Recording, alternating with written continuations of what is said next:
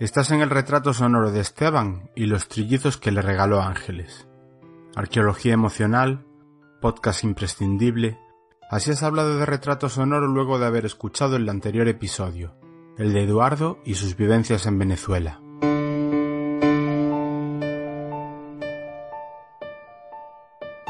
Me presento de nuevo ante ti con una nueva historia, de familia.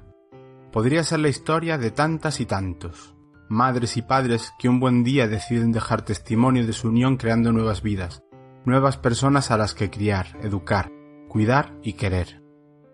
Pero su historia es un tanto especial. El regalo que ellos buscaron no venía en lotes de a uno, vinieron en un envoltorio de tres que más adelante, y quién se atrevería en esas circunstancias, se convirtieron en cuatro.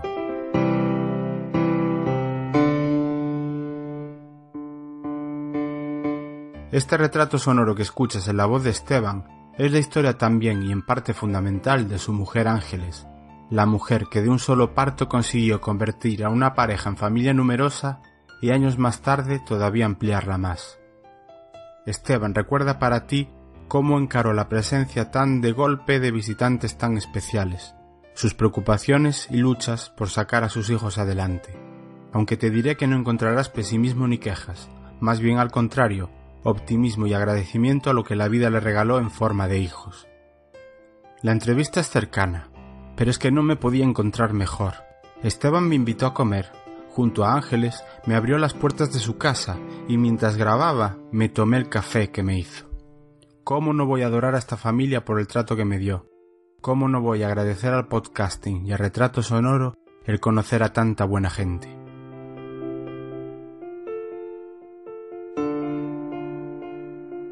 A la voz de Ángeles, la escucharás durante la charla con Esteban en un extracto de un reportaje que le hicieron en la televisión autonómica gallega, pero podrás escucharla de vez en cuando junto a Esteban y alguno de sus hijos en su podcast, Crecer siendo Scout. Ahí conocerás una faceta diferente de esta familia y que centra gran parte de sus vidas, y que creo nos es desconocida para una gran mayoría, el Scouting. Y ojo, Presta atención porque también tendremos un saludo muy especial a lo largo del capítulo.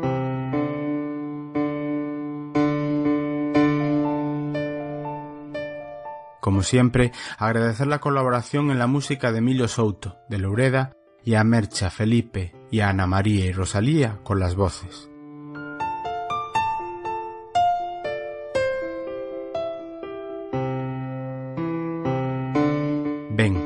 Agárrate al pasamanos de esta escalera que sube al fallado, a la guardilla de los recuerdos de Esteban y su foto con triple sorpresa. Espero que te guste.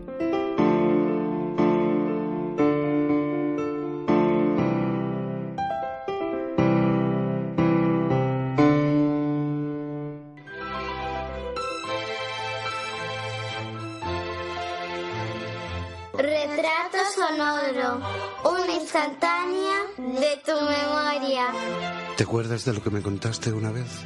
¿Y quieres compartirlo con los demás? ¿Quieres ver las fotos de retrato sonoro? Visítanos en retratosonoro.es. Un proyecto sonoro de Fidel. Un podcast de Saumeco.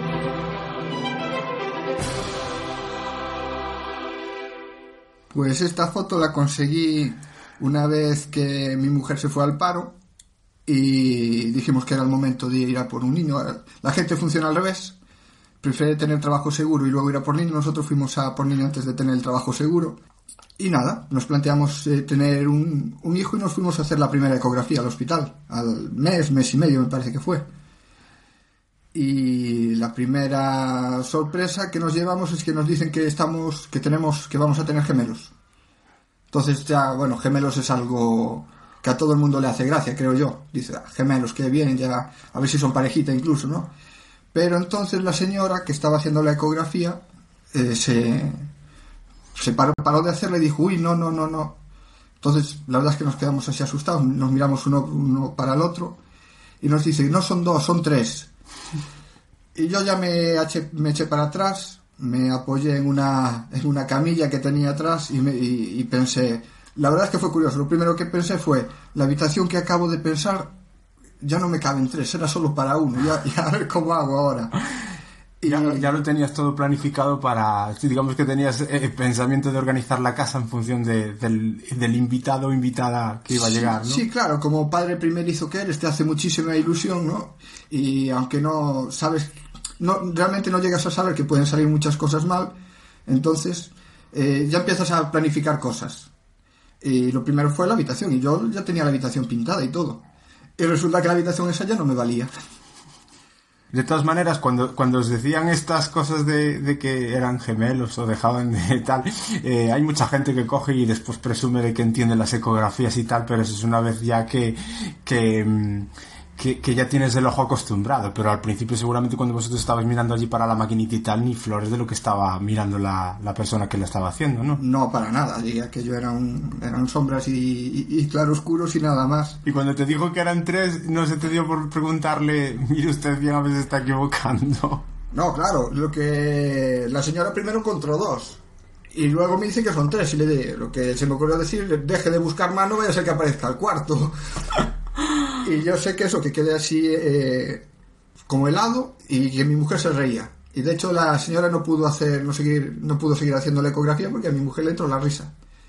Y luego a la señora le debió hacer gracia también el, asunto que llamó a las enfermeras de, de los otros ecógrafos y aquello era un circo. Venir a ver esto, que esto no lo vais a, eh, no lo vais a ver en mucho tiempo y allí nos juntamos un montón de gente viendo la, la, famosa, la famosa foto. Y de, de esas tres que vinieron, que llegaron, dos... Er- eran dos niñas que son gemelas, aunque el doctor que, que nos atendió no nos lo quiso confirmar, dijo que era una cosa que no nos importaba. Es curioso que siendo los padres que no te importe si tus hijas son gemelas o no.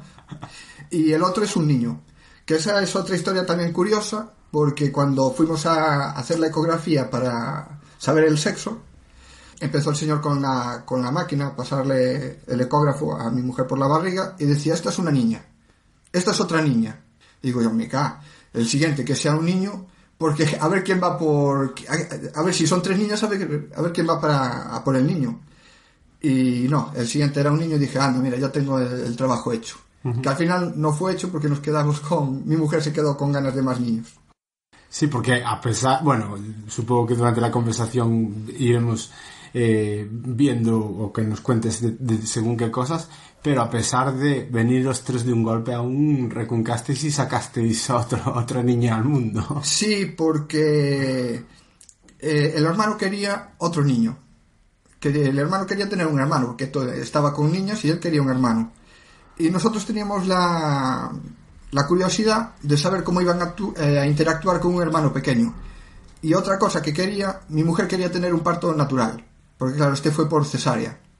Y nada, fuimos a, a por a por otro a por el niño y vino otra niña. Eh, mi, eh, mi hijo se quedó se quedó chafado. Bueno, siempre tendrá a su padre para hacerle compañía. Eh, sí, sí, no. Sí, sí, sí. Y él a mí me hace me hace de apoyo. Bueno, ¿y, qué recuerdos tienes en ese aspecto sobre todo el proceso del embarazo y tal? Porque claro, siempre uno anda con cuidado cuando una mujer tiene está esperando a, un bebé. En vuestro caso, ya una vez que sabéis que tenéis tres, claro, supongo que los cuidados y las cosas, todo se, se extrema más todavía. Sí, bueno, eh, nosotros al ser primerizos éramos básicamente unos inconscientes.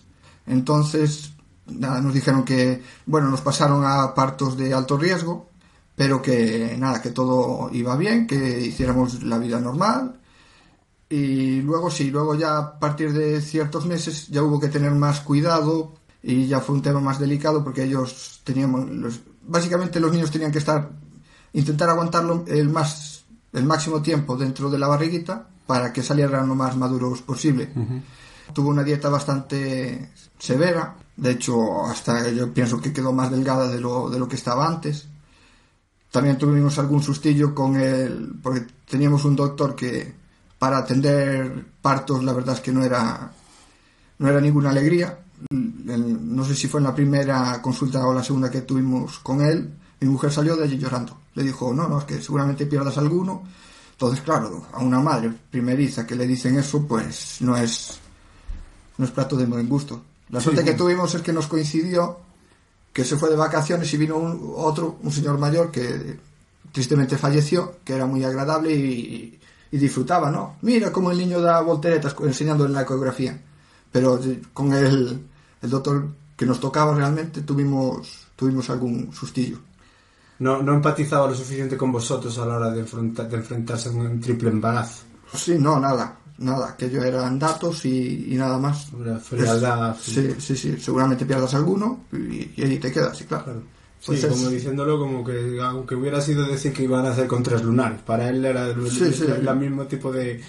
Al daros la información, como de esa manera. Claro, y la verdad es que fue cerrar la puerta y mi mujer se vino un poquito abajo. Pero bueno, nada, eso fue una anécdota. Luego fue todo bien, yo creo que aguantó hasta las tre- 34 semanas. Pues la verdad es que ahora no, no, lo tengo fresco eso, pero sé que aguantó bastante. Y luego nada, llegó el, el día del parto, eh, fue muy divertido porque teníamos una, una porra hecha la familia, a ver en qué día iban a nacer los niños. Y el, casi el resultado fue que, que dos me nacen un día y otro me nace otro. Porque nacieron, bueno, en el parte médico pusieron 12 menos 5, 12 menos 3 minutos y 12 menos 1 minuto.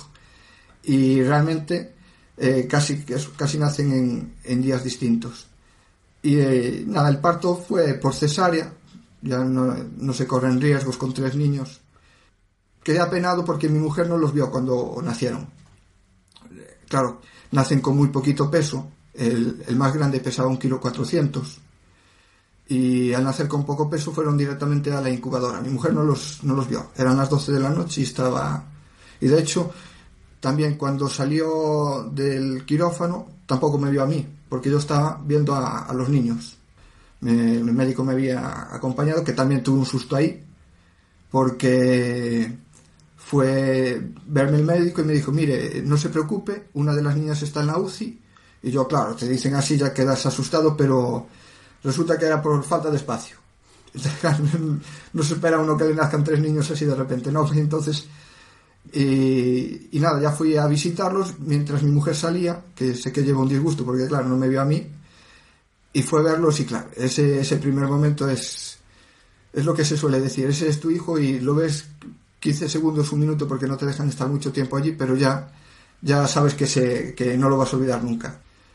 Y... Pero no teníais ninguna expectativa, eh, es decir, ¿sabíais que eh, los niños eh, habían dentro de las posibilidades que tienes un embarazo múltiple, eh, de que hubiera algún riesgo real de que ese, de esos niños después pues tuvieran ciertos problemillas, digamos, o problemas graves eh, a la hora de desarrollarse, me refiero yo, porque claro, al pesar tan poquito, lo que dices tú, que los tuvieron que llevar a la incubadora tan rápidamente y tal, eh, esa incerteza la, te- la teníais eh, después de saber que eso podía salir adelante o no. No, la verdad es que no, porque no, no nos lo plantearon. Ni los médicos nos los plantearon y nosotros cuando nos...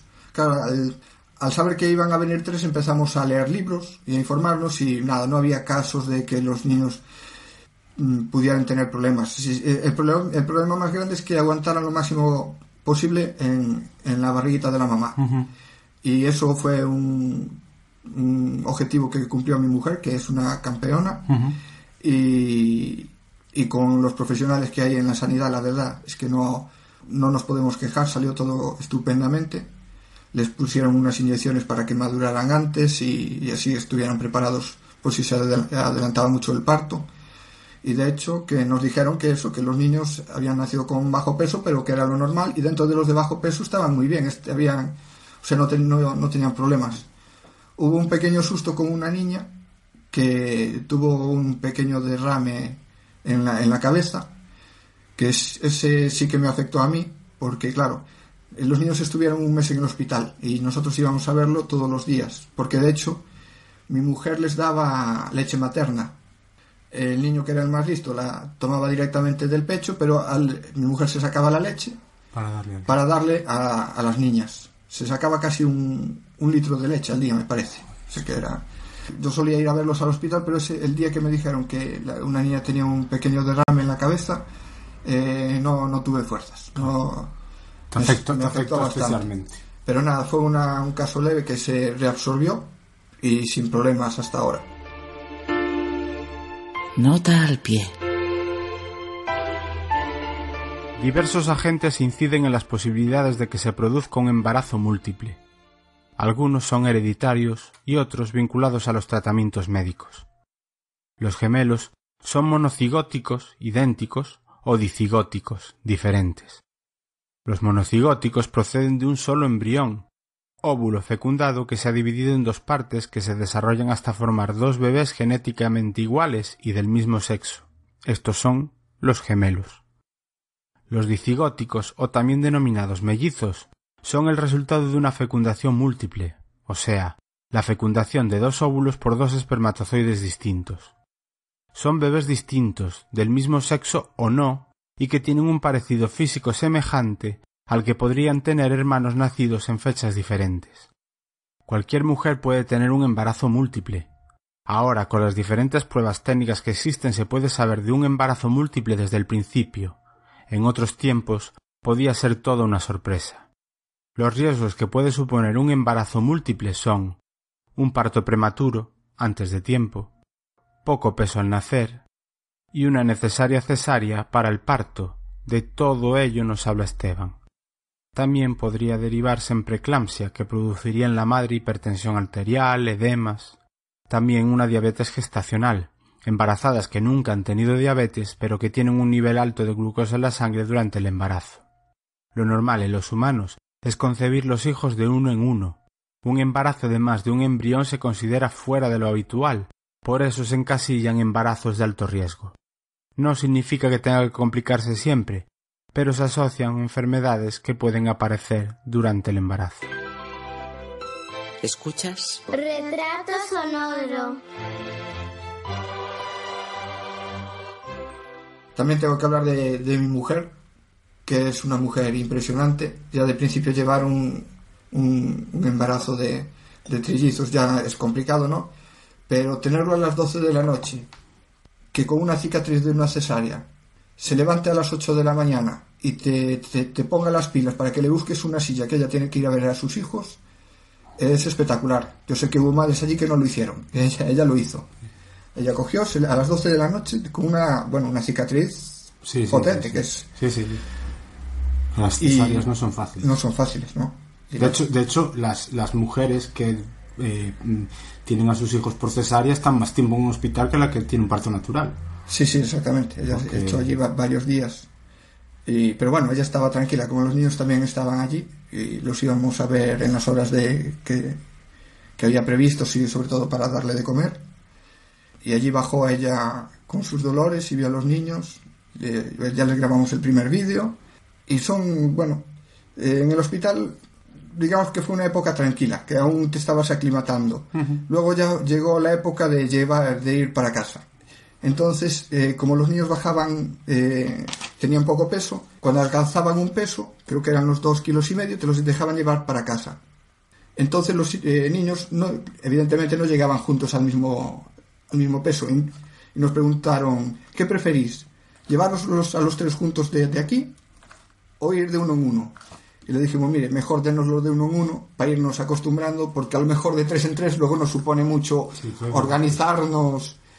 Y así fue. Eh, Creo que el primero que vino, no sé si fue Sara o Esteban, y ahí empezamos a, a coger el, el hilo de, de cambiar pañales, biberones y, y demás, que fue un entrenamiento bueno porque la verdad es que nos hizo falta. Y en ese aspecto, todo el mundo se organiza su vida cuando va a tener a un bebé, va comprando su ropita, va comprando tal. Eh, ¿Cómo lo, planificasteis vosotros para tenerlo todo preparado en casa, para tener todo por partida triple? Nada, eso ya se sabe el tiempo que dura esto, pues ya poquito a poco fuimos eh, recolectando ropita que nos daban amigos, otros nos lo regalaron, otros la compramos nosotros. La silla de trillizos nos la regaló el jefe de, el dueño de mi empresa. Yo trabajo en el Hotel Aragonés y el jefe nos regaló la sillita. Eh, las tronas y demás, so- creo que le- algunas nos las dejaron, algunas la tuvimos que comprar. Porque claro, la verdad es que el gasto sí que es grande Claro. porque es todo por tres. Ya de por sí es un- un- una inversión, un bebé, como para decirlo que es por tres. Por tres, exactamente. Y luego, nada, ya con los consejos de, de las matronas y demás, y bueno, viendo las experiencias de otras madres eh, que tenían trillizos, pues ya mirábamos el, el calientabiberones que tuviera más capacidad.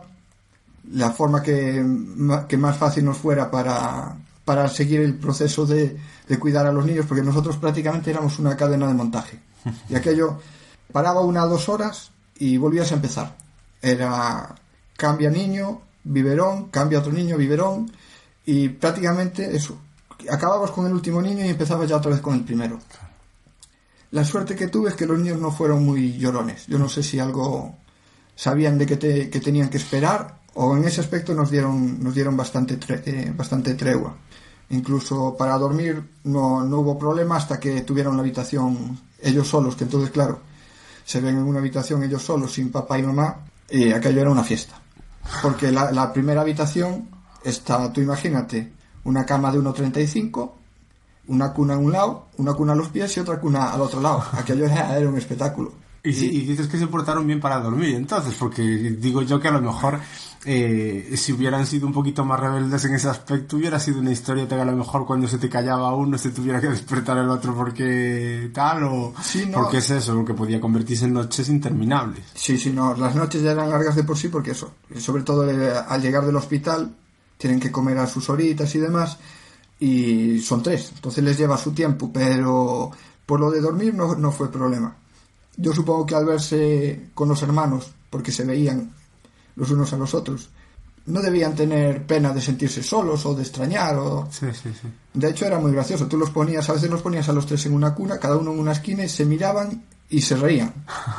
Y era divertidísimo. Incluso a veces no te metías, a ti como padre te gusta mucho ir a, a jugar con los niños, pero y abrazarlos y cogerlos en el colo, pero es que estos no, no daban pie porque dices, es que ya están bien así, ¿para qué voy a meterme yo, yo en medio?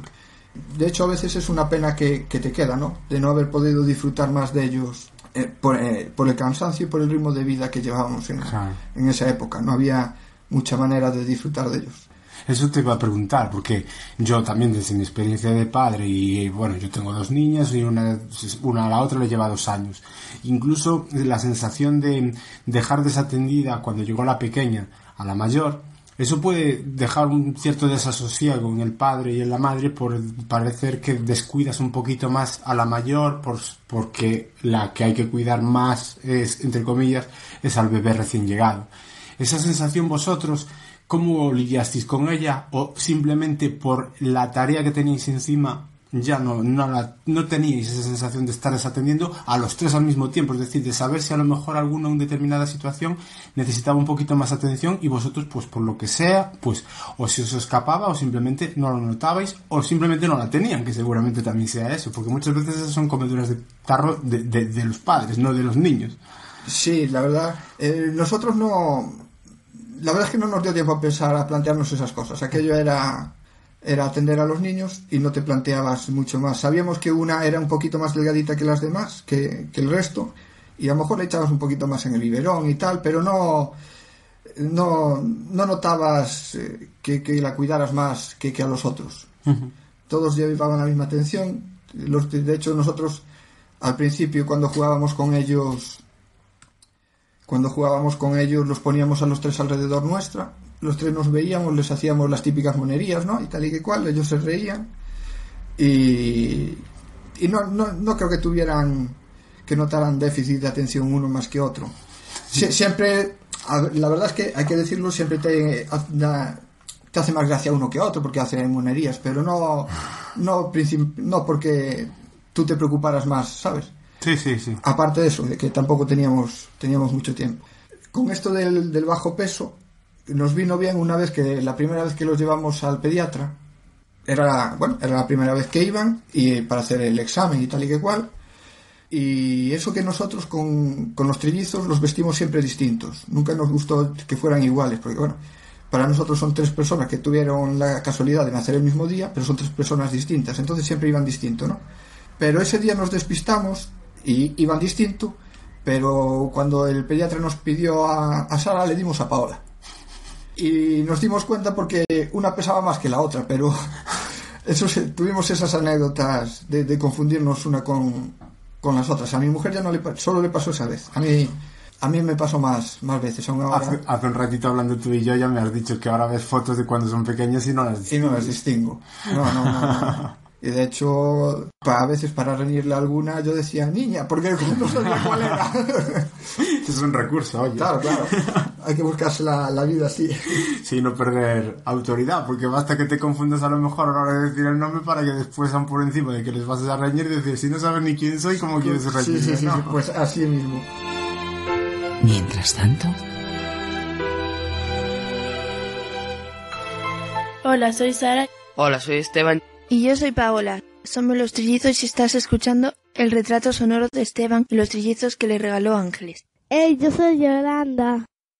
Una vez que ya eh, tenéis, empezáis a hacer vuestra vida en, en familia con los tres, esto de salir a la calle con los tres niños uno detrás del otro, eso provocaba miradas, eh, notabais vosotros que teníais especial atención por parte de los demás, una atención, como decirte, mm, de algunos por lástima, decir vaya toalla le ha caído a esta, a esta pobre pareja, eh, o de ay que bien, mira tú, tres niños de golpe. ¿Cómo, ¿Cómo vivíais eso y cómo lo notabais vosotros de esas relaciones con respecto a los demás, a los que, con la gente con la que te encontrabas en la calle, o, o de llevarlos al cole, a la guardería, este tipo de cosas? Sí, la verdad es que era, era tremendo, porque era salir a la calle, bueno, ya, ya salir a la calle era difícil, había que organizarse, no era cuestión de tú coges la silla al niño y bajas a la calle. Nosotros bajamos el carrito, yo bajaba dos niños y mi mujer bajaba al tercero. O, o si estaba, no, es que no, no lo podía, uno solo no podía bajar con los niños a la calle, siempre teníamos que estar los dos.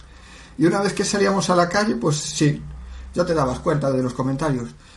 Ay, mi madre, a mí me pasa eso y me muero. Otros, ay, que Dios los bendiga, que qué suerte tenéis. Y bueno, nosotros vivimos cerca de, del Camino de Santiago, al ladito.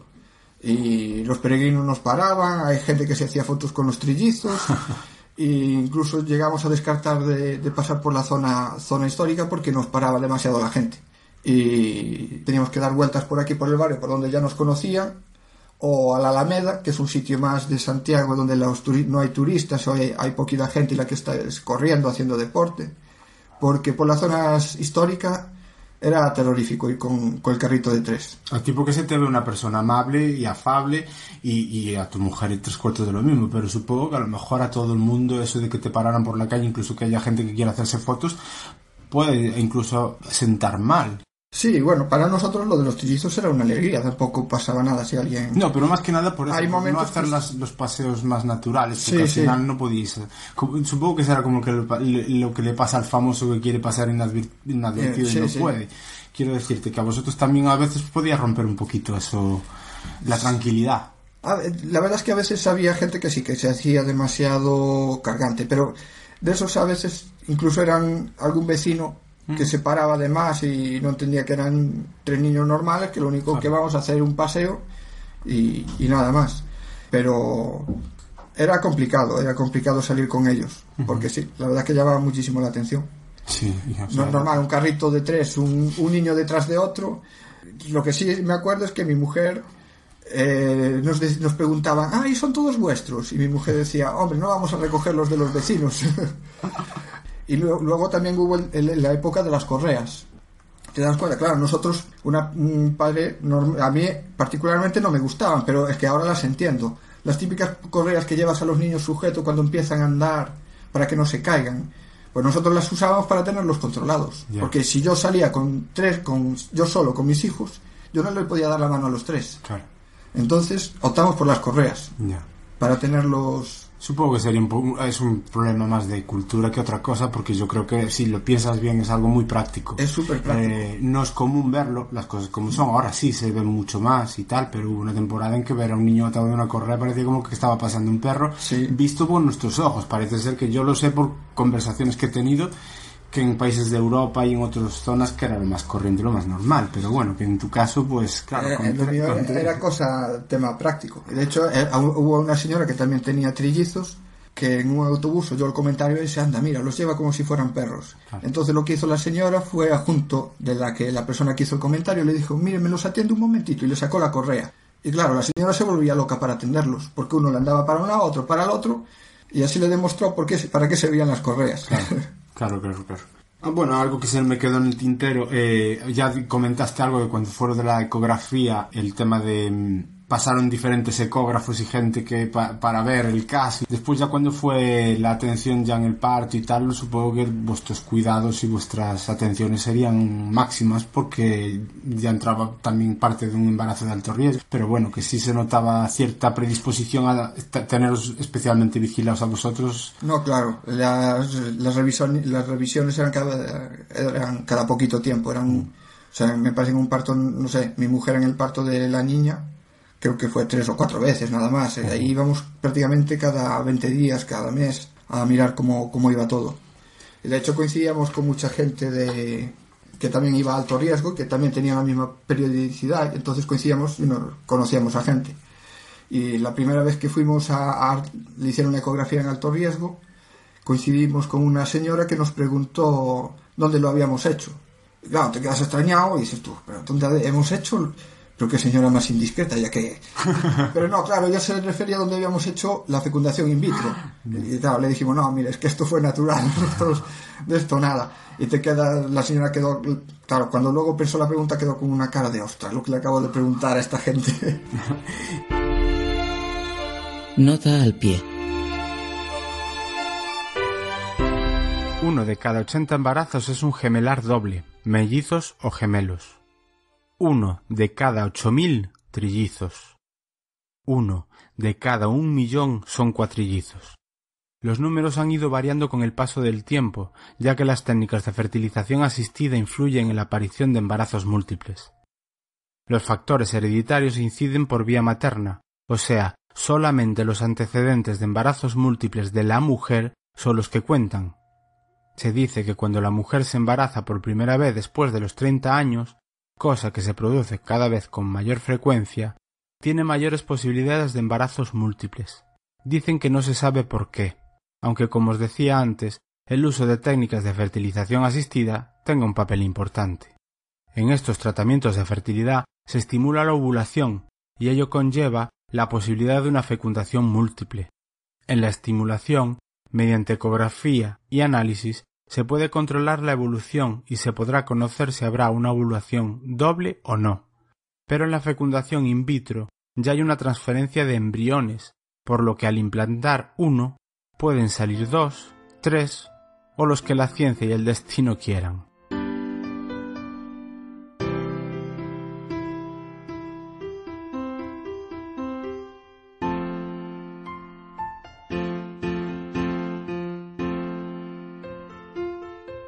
Y el resto cuando y el resto de la familia cómo, cómo se encuentran bueno no sé si en vuestro caso tenéis hermanos y los abuelos. Toda la familia cómo enfoca cuando se enteran de que vas a tener trillizos. Bueno primero les tengo que dar las gracias a toda la familia a mis padres a mis suegros y a, a, mis hermanos y a los de y, a la hermana de Ángeles porque nos ayudaron mucho. Yo me acuerdo de que mi madre al mes de, de saber que estábamos embarazados que le, decía, le decía a mi mujer, Ángeles, o echaste mal las fechas o ahí hay más de uno, porque esa barriga es muy grande ya. Esto al mes, mes y medio, ya tenía barriga mi mujer. Y le decía, no, no, las cuentas están bien echadas y no creo que venga más de uno, eso son cosas tuyas. Entonces, claro, fuimos a hacer la, la foto de la que estamos hablando hoy y salimos de allí y lo primero que hicimos fue llamar a mi madre. Le dijimos, mamá, tenías razón, o no, perdón, mamá, estabas equivocada, no son gemelos. Y me dice, ah, ves, bueno, bueno, pues ya mejor, más tranquilos, ¿no? Le digo, no, yo estábamos tranquilos, pero de todas maneras tampoco es uno, que son tres. ¡Buah, no os creo, me estáis mintiendo, tal y que cual! Pues espérate, espéranos que ahora vamos para tu casa y te, llega, te llevamos la, ecografía que está numerada para que cuentes. y ya colgó el teléfono y mi mujer llamó a su madre que vive en Coruña y creo que se puso a llorar, uh, ahora qué vais a hacer y tal, tal y que cual. Pero no, se, sale perfectamente de tener tres niños, no hay, no es traumático el tema. Hay que tener más paciencia que de lo normal. Hubo sí una época que quizás había demasiado gente en mi casa, porque claro, era nosotros fuimos los primeros en tener de la familia en tener niños y además tres. Los primeros nietos, ¿no? Efectivamente. Entonces, había momentos que sí que era agobiante, que había o, o mis padres o amigos o les pusimos, a la gente le pusimos horario de visita. Optamos por tomar esa decisión y el horario de visita era cuando tocaba hacer algo con los niños. ¿Quieres venir a ver a los niños? Pues vale, pero entonces le tienes que dar el... Tienes que bañarlos, tienes por lo menos me bañas a uno y le das el biberón a, a otro. Y yo me encargo de los otros, ¿sabes? Para tener un poquito. Sí, para desahogaros un poquito, porque además de tener que hacer esas cosas, tener la visita todavía os obligaba más. Claro, claro. Y nada, la gente lo hacía encantada porque, claro, entre que ven que ayudan y, y la gracia de ver a tres niños y, y, y a las niñas que son igualitas, pues hace súper, hace muchísima gracia. Es- esas son cosas que, que muchas veces la gente, sí que la, la- la de las visitas y tal, la, la gente lo hace con toda la buena fe del mundo, yo estoy convencido. Pero hay veces que no se es consciente de cuando estás en esa época y sobre todo en vosotros que tenéis tres, pero yo creo que el que tiene uno también en determinado momento las visitas llegan a desbordar un poco. Sí, y además, ¿sabes qué pasa? Que, bueno, ya sabes cómo son las madres. Que una te aconseja una cosa y la otra te aconseja justo lo contrario. Claro. Y te ponen de los nervios. Y cualquier, cosa que, y cualquier cosa que hagas se la van a tomar a mal, porque Claro, basta que claro. le hagas caso a una para que la otra se lo pueda Y tomar a sí, mal. esa, claro, esa fue una época Jorobada. jorobada porque además mi mujer es muy fuerte, muy independiente y le gusta organizar las cosas a su manera. Nada, así que, que dejamos las cosas, las bases más o menos claras, ya se distribuyó a ella el trabajo. Y sobre todo parece mentira, porque eh, es verdad que la- las abuelas, en este caso las madres de los padres, siempre te hablan desde su punto de vista de que ellas son madres también. Pero ¿cuándo fueron madres? Hace Claro. mucho que eran madres, ¿verdad? Que tienen esa experiencia, nadie se la puede quitar. Pero sobre todo en vuestro caso, que tenéis que enfrentaros a, un- a tres, esa experiencia ninguna de ellas la tuvo. Directamente con tres bebés recién nacidos al mismo tiempo. Entonces, claro, dar los consejos, al final siempre lo que yo les digo a todo el mundo, cuando enfocan tal, yo siempre digo, vosotros tenéis que fiaros por el sentido común. Y el pediatra. Exactamente. está, no hay más. Y el sentido común de los padres. Sí, sí. Yo creo que es lo más correcto. Y el padre, yo pienso que para. Porque la mujer al salir de, de un, de un embarazo eh, lo pasa mal. Mm. Porque, bueno, ella tiene unos sentimientos que quizás el padre no tenga y, y aparte las hormonas están disparadas de otra manera, ¿no? Entonces yo pienso que el padre ahí lo que tiene es que, que controlar la situación para que ella esté cómoda, ¿sabes? Y. Y, y si tiene que hablar con una madre o con la suegra o tal, Intentar, sí. intentar separar para que la, la madre esté, o sea, la, la nueva madre esté cómoda. Claro. Luego sí, lo, ya sabes, tú seguro que lo sabes, que te digan, uh, le tienes que dar más leche y no se pueden sentar así, o aún es muy pronto para enseñarlos a andar porque se le arquean las piernas, y todas esas, esas Sí. cosas ya las pasamos. Sí, sí, sí, sí, sí. No, no, es que muchas veces las opiniones de las abuelas siempre iban en función de lo que ellas consideraban y de la educación que habían recibido. Claro, que a, que a lo mejor en Que esa con- época era correcta, Sí. porque claro, el tema de las piernas arqueadas pues podía ser porque a lo mejor en su época había un déficit alimenticio que hacía que sí que las piernas se arquearan si tú las ponías a funcionar muy pronto, pero claro, estos niños están súper controlados. Pero seguramente el comentario de decirte tú, decir tú a algo que te proponía a ellas. No, pues es que el pediatra nos está diciendo otra cosa. Y te digan, es que el pediatra no tiene ni puñetera idea. Exactamente. Y dices tú, ah, pues muy bien. Pues, sí, sí, quedas asombrado, pero vamos a ver, ellas lo hacen con todo el cariño Claro, del mundo y para ayudarte. Claro. Y les tengo que dar las gracias a las dos. Claro, Eh, siempre porque están para ayudar. Sí, es sí, que, sí. claro, hay veces que todo tiene su medida, ¿no? exactamente. Y después, eh, todos los días, a la hora de, de- de, mm, cuando ya van creciditos y tal, a la hora de escolarizar y todas estas cosas, eh, ¿cómo hacen? Porque, claro, son todos, entran todos en el mismo curso, todos en la- están en la misma edad, lógicamente, pero yo tengo entendido incluso que hasta los gemelos o mi- mellizos, o no sé en el caso de los trillizos, y ahora tú me, me dices, eh, los separan en clase. En el instituto donde están ahora sí los separaron. De hecho, nosotros pedimos que los separaran. Porque creo que cada, lo que te comentaba antes, cada uno es una persona individual y necesita su espacio. Pero en el colegio donde los llevamos, que está dos portales más para abajo, es un colegio muy pequeñito. Claro. Y de hecho, en su clase eran nueve niños y tres eran míos. Serías el 33%. Con lo cual, allí casi decía, tenía que ser yo el que tomara las decisiones. Entonces, era una época de baja natalidad y la aumenté yo, de golpe. Y en el, ya te digo, eh, entonces no hubo opción de separarlos en el colegio. Y, y no, no tuvieron mayor problema, salvo que a veces una necesita un poquito de espacio y que esas son mis amigas y las hice yo y por qué vienes tú y, y- y más que nada entre las entre las niñas el niño siempre fue un caso aparte que intentó eh, estar separado de las niñas para sobrevivir y que lo dejaran vivir un poco Y el día a día en casa ahora que van creciendo durante que, bueno, desde la época que tú quieras contarme y tal, eh, la convivencia entre eso, pues la, lo que estás diciendo ahora, sobre todo por la supervivencia de- del niño y tal, ¿cómo, cómo, qué tipo de complicidades se van montando ahí? ¿Cómo hay, qué, qué equilibrismos hay que hacer para tener armonía y paz? Yo pienso que hasta los 9, 10 años la cosa se lleva bien, porque tú mandas y ellos obedecen, no, ya no te, pon- no te ponen en tela de juicio nada que tú, que tú digas. Y la verdad es que además entre ellos se llevaban muy bien. De hecho ellos jugaban y a ti te daba reparo meterte en su juego porque los veías tan contentos jugando. Y de hecho les hicimos un parque especial. O sea, claro, para tener a los niños metidos, nosotros hic- hicimos un parque de, no sé, eran de, de, de- de metro y medio por dos metros, pero hecho por nosotros con tablillas de madera y, colchones para tenerlos y se llevaban muy bien. Ellos estaban allí, lo pasaban eh, genial. Y luego ya un poquito más grandes nos pasó una cosa muy curiosa en el, en el colegio. Nos pasaron dos. Una eh, son con las niñas. Ellas estaban, aunque estaban en la misma clase, estaban separadas porque queríamos que eso, que mejor separadas en distintos pupitres. Y estaban una al principio de la clase y otra creo que al fondo.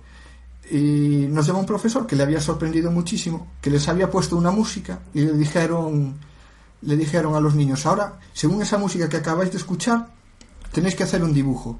Y las niñas hicieron el mismo dibujo, exactamente. Dibujaron un mono tocando el tambor y en el tambor las mismas formas eh, geométricas. Y esto nos, creo que nos pasó otra vez también, que pensaban que copiaban. Y debe ser, yo es algo que no me explico, porque no, no suelo creer en, en estas cosas, pero sí que te sorprende que haya esas coincidencias entre, bueno, pues que al fin y al cabo son hermanos, pero es que en las gemelas hay unas coincidencias que son muy, muy sorprendentes. De hecho, hay una que tiene un corte, se hizo un corte y la- a la otra le salió también, como la cicatriz. Y quedas alucinado con esas, con esas cosas. Eso sí, el niño ya está, el niño no tiene nada que ver. El niño va por libre totalmente, pero ellas tienen algo, algo muy especial, que se nota, que es lo que nos hace pensar que son gemelas, porque ya te digo que no nos, no nos lo quisieron confirmar. Ya. Nota al pie. Existe un vínculo íntimo entre los gemelos monocigóticos mayor que los dicigóticos mellizos. El hecho de que compartan genes es clave en esto y facilita que se entiendan sin palabras o tengan más desarrollado el nivel de empatía. Los científicos intentan explicarlo de modo científico, valga la redundancia, pero también se dan casos entre mellizos e incluso entre parejas con muchos años de relación. Pero entre los gemelos idénticos ocurre muy a menudo, casi a diario. Es bastante interesante ver este nivel de relación. Pero... ¿Tú crees que tiene algo de misterioso? Y ahora ya que, que ya tienen una edad, que ya tienen 13 años, quizás esta etapa sea la más estresante. Porque, ya como dije antes, cuando son pequeños tú, eh, tú dices algo y ellos obedecen y punto. Ahora ya todo lo cuestionan. Ya saben más que tú, saben más que los profesores. Suele, la verdad es que tienen más enfados y más discusiones con ellos. Adolescencia pura y dura. Adolescencia pura y dura, sí señor.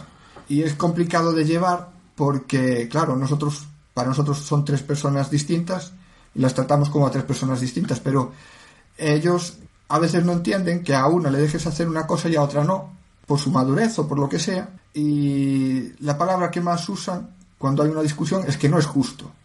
El tema de la justicia lo llevan, estas sí son jueces, triunfan, porque llevan la justicia hasta el límite.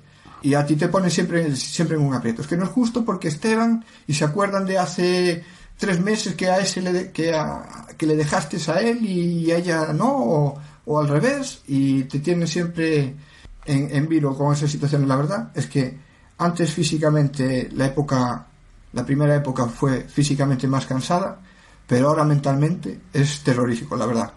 Entiendo perfectamente lo que hablan de los, de los adolescentes porque la verdad es una etapa dura y más, quizás más ahora con el tema de tecnologías y, y la información que reciben, quizá peor. Claro. Estamos hablando de épocas en las que todo el mundo pasa por eso, pero vosotros, claro, ya lo hemos repetido durante cin- 50 veces en, la, esta conversación, y es que vosotros lo tenéis multiplicado por tres, porque tenéis que enfrentaros a, tres al mismo tiempo con esta, con esta historieta. Porque, porque son tres opiniones diferentes, pero con las mismas edades, con lo cual Sí, es, sí. es difícil y complicado. Claro, porque tú tienes que hacer siempre de juez. de ver quién tiene razón.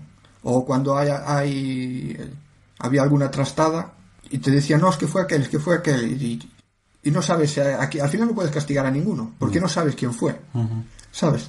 Y son cosas que le, yo pienso que nos tenían cogido el hilo de marear perfectamente. Bueno, pero no, no creo que sea cosa vuestra solo. Yo creo que No. todos los adolescentes buscan Claro, claro. eso. Buscan eso. Lo que pasa es que a lo mejor lo que sí puedes encontrar en vuestro caso es que en determinadas situaciones hasta se llegan a poner de acuerdo para ir. Son los velociraptores para poder atacar a la presa, ¿no? Atacando uno de cada esquina y no sabes por dónde te va a venir. Efectivamente, es que, de hecho, hay veces, ¿sabes? Cuando discuten, porque discuten, pero cuando los ves mucho de colegueo, dices tú, uff, qué mal esto, dame pinta, a ver por dónde me salen estas. Claro. Pero bueno, la verdad es que es súper divertido, ¿no? Porque al final lo que te queda es que cuando llegas a casa hay tres personas que vienen, bueno, ahora cuatro, que vienen y te abrazan Claro. y tienes abrazos y cariño por, por un Por un tubo. por un tubo. Pero bueno, también tiene, claro, evidentemente su lado que se lo hay que currar. Claro. Estas son cosas que se suele hacer balance durante, al cabo de muchos, muchos, muchos años. ¿Te, te has preguntado alguna vez lo que hubiera sido tu vida si en vez de venir tres al mismo tiempo hubieran venido, aunque estén los cuatro niños que tienes ahora, hubieran venido más escalados o que hubieras, pues, te hubieras quedado en uno solo o algo así? ¿Esa, esa situación de vida la has llegado a pensar alguna vez o, o no? ¿O has dicho, bueno, yo estoy contento con lo que me ha sucedido, que es para estarlo, pero planteándote, planteándote eso, pues que, ¿qué hubiera pasado si? Eh, la verdad es que no. Eh, porque desde el principio ya sabíamos que uno no queríamos tener, queríamos tener más de uno. Entonces, cuando vinieron tres, dijimos, bueno, trabajo hecho. Eh, quizá a lo mejor lo que no contáramos es con el cuarto. Y digo no contáramos por el hecho de que, claro, tienes tres, pues dices, ya no vas a por el cuarto. Pero es que hubo una época que nos lo planteamos y dijimos, es que si podemos, ¿por qué no vamos a ir a por otro si nos gusta? Y eso, mi mujer, queríamos te- tener la experiencia de un, mi mujer quería tener la experiencia de un parto normal, que ni anestesia ni nada se puso. Yo lo disfruté muchísimo, disfruté, evidentemente en el parto de, de la niña pequeña lo disfruté porque lo viví. Estuve allí con ella Claro. y la, la vi, vi a la, la cabecita salir y lo disfrutas muchísimo. Y quizá el otro no, no, no tuviste esa opción de disfrutarlo porque es papeleo y ver que están bien un minutito para que veas que están allí, que están bien. Claro, las circunstancias especiales hicieron que todo tuviera que ser más que un acontecimiento, un trámite para que todo saliera lo mejor posible. En Exactamente. este, pues era más, todo más natural, todo más. Pero como teníamos pensado ya tener más de, más de uno y no nos planteamos la vida de otra manera.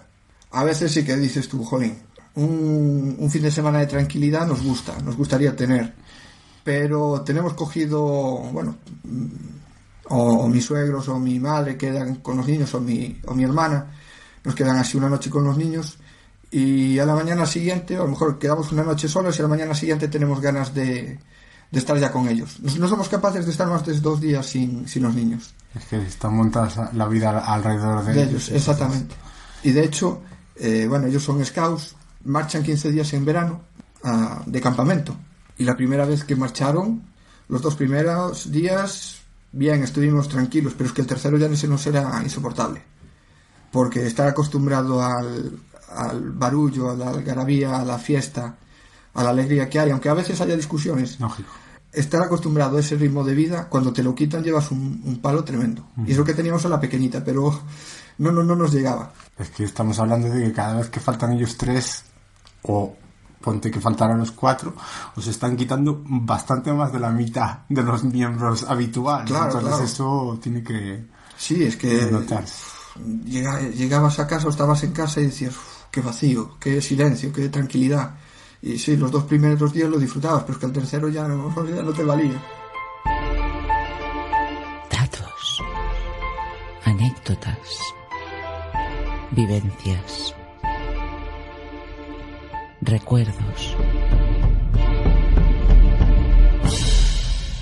Y anécdotas así que puedas comentar de, de la circunstancia de tener a tres a los trillizos. Pues mira, por ejemplo, el día que llevé los papeles eh, de, de nacimiento al juzgado, pues tuve que volver dos veces porque al juez le debió parecer suficiente que tenía dos hijos y se me olvidó del tercero. Entonces tuve que, que dar marcha para atrás y decirle, oiga, mire, por favor, si es que el tercero también quiere su firma, que si no, no me lo legalizan. y, y, hay otra que, que, fue muy buena, que se enfadó mucho el cura eh, en la primera comunión de los niños, eh, aquí en la parroquia, las, las sillas de adelante las reservan para, para los padres. Entonces, claro, el cura hizo sus cálculos. Había cinco niños, tenía que haber diez padres. Pero es que no había diez padres, las sillas estaban vacías. Y el cura por la iglesia, pero a ver, que vengan los padres, que vengan los padres, ¿dónde están los padres? Y claro, hasta que nos dimos cuenta le dijimos, mire, don Manuel, es que tres de los niños son nuestros, no busque más padres. Bueno, pues nada, para ocupar las sillas que vengan los abuelos. Aparte de la expectación que podíais encontrar alrededor de la gente, de familia o de cuando salís a la calle y tal, eh, ¿alguien se acercó a vosotros alguna vez para interesarse por vuestra, vuestro caso particular, por el tema de ese acontecimiento tan peculiar que es tener a tres niños al mismo tiempo y tal? Pues sí, la verdad es que nos eh, hicieron una entrevista en, en la televisión de Galicia. Eh, bueno, hablaban eso, de los partos múltiples. A sorpresa inicial ter máis dun bebé na casa de golpe é económica, organizativa e anímicamente todo un reto para calquera. As 24 horas do día non abondan e os cartos menos. No momento de hacer la primera ecografía pues nos dijeron que eran tres, sorpresa, ¿no? sin antecedentes, sin, sin nada de nada, sin tratamientos y sin nada. Entonces, nada, como digo yo, le debimos de poner tantas ganas que... Así comezaron a forxarse os cimentos desta gran familia ante a sorpresa do resto de parentes que o tomaron con máis preocupación ca eles. Contra todo pronóstico aseguran que a convivencia non é tan complicada, só cuestión de organización e, por suposto, con dous soldos. Eh, miña nai, claro, tiña tres fillos, pero todos escalonados. Eso para os horarios, para darles de comer a uns, a outros, que un entran a unha hora na guardería, outro entra a outra hora os meus iban todos xuntos, a mesma hora comían, a mesma hora dormían, a mesma hora facían todo. Pasa que, claro, en vez de media hora tardas unha. Unirase un membro máis este decembro, unha nova nena, o gran desexo dos trixemelgos. Nosotros lo enfocamos siempre con alegría. La verdad es que es una suerte haber tenido a los niños que trataron también el tema con otra pareja y claro, ellos se, hablaban de los problemas económicos, que, que los hay, porque la verdad es que es, es un gasto, ¿no? Pero nosotros no, no, no, quisimos plantearnos hablar en una entrevista de los problemas económicos. Es, nos parecía que lo que hay que ver es la alegría, ¿no? De, de tener tres, tres niños, trillizos o aunque sean separados, es igual, es que es, es todo alegría, no, no te puedes quejar. Porque ves los casos que hay por ahí, gente que tiene la mala suerte de no poder tener hijos y tú, tú tienes esa suerte. Y a nosotros, nosotros somos mucho de niños, nos gustan muchísimo los niños. A mí realmente, ahora lo tengo que decir, me gustan más mis hijos que los de los demás. Yo soy al revés que... Entonces yo estoy, para mí esta es la vida feliz, ¿sabes? Estar con, con mis hijos, ver que van creciendo.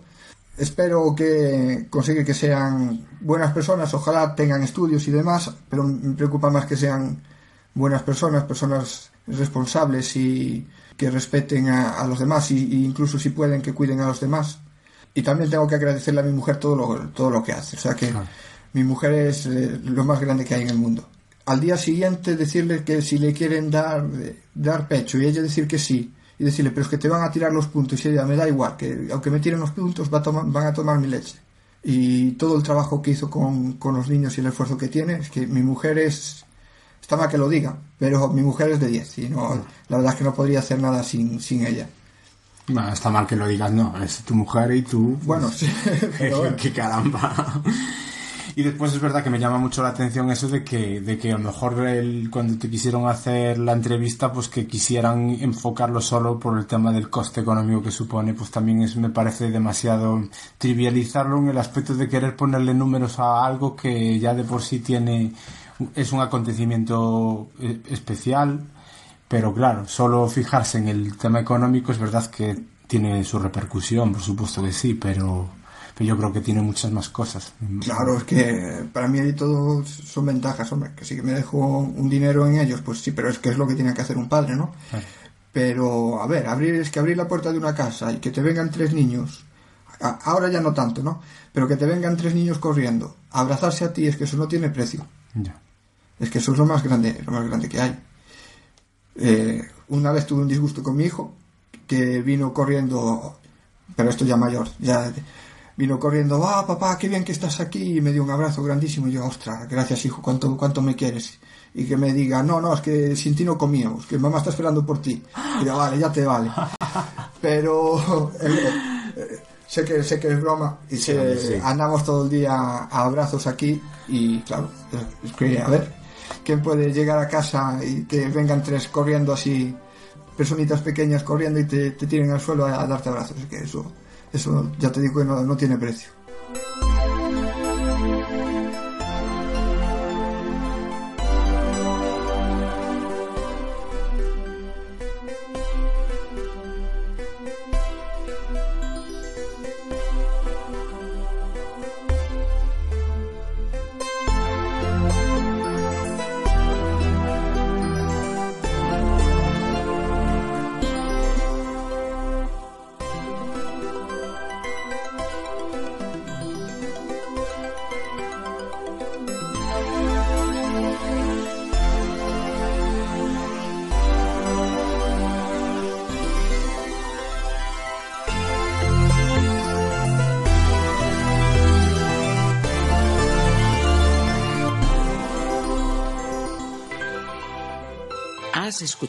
Un podcast de Saumeco.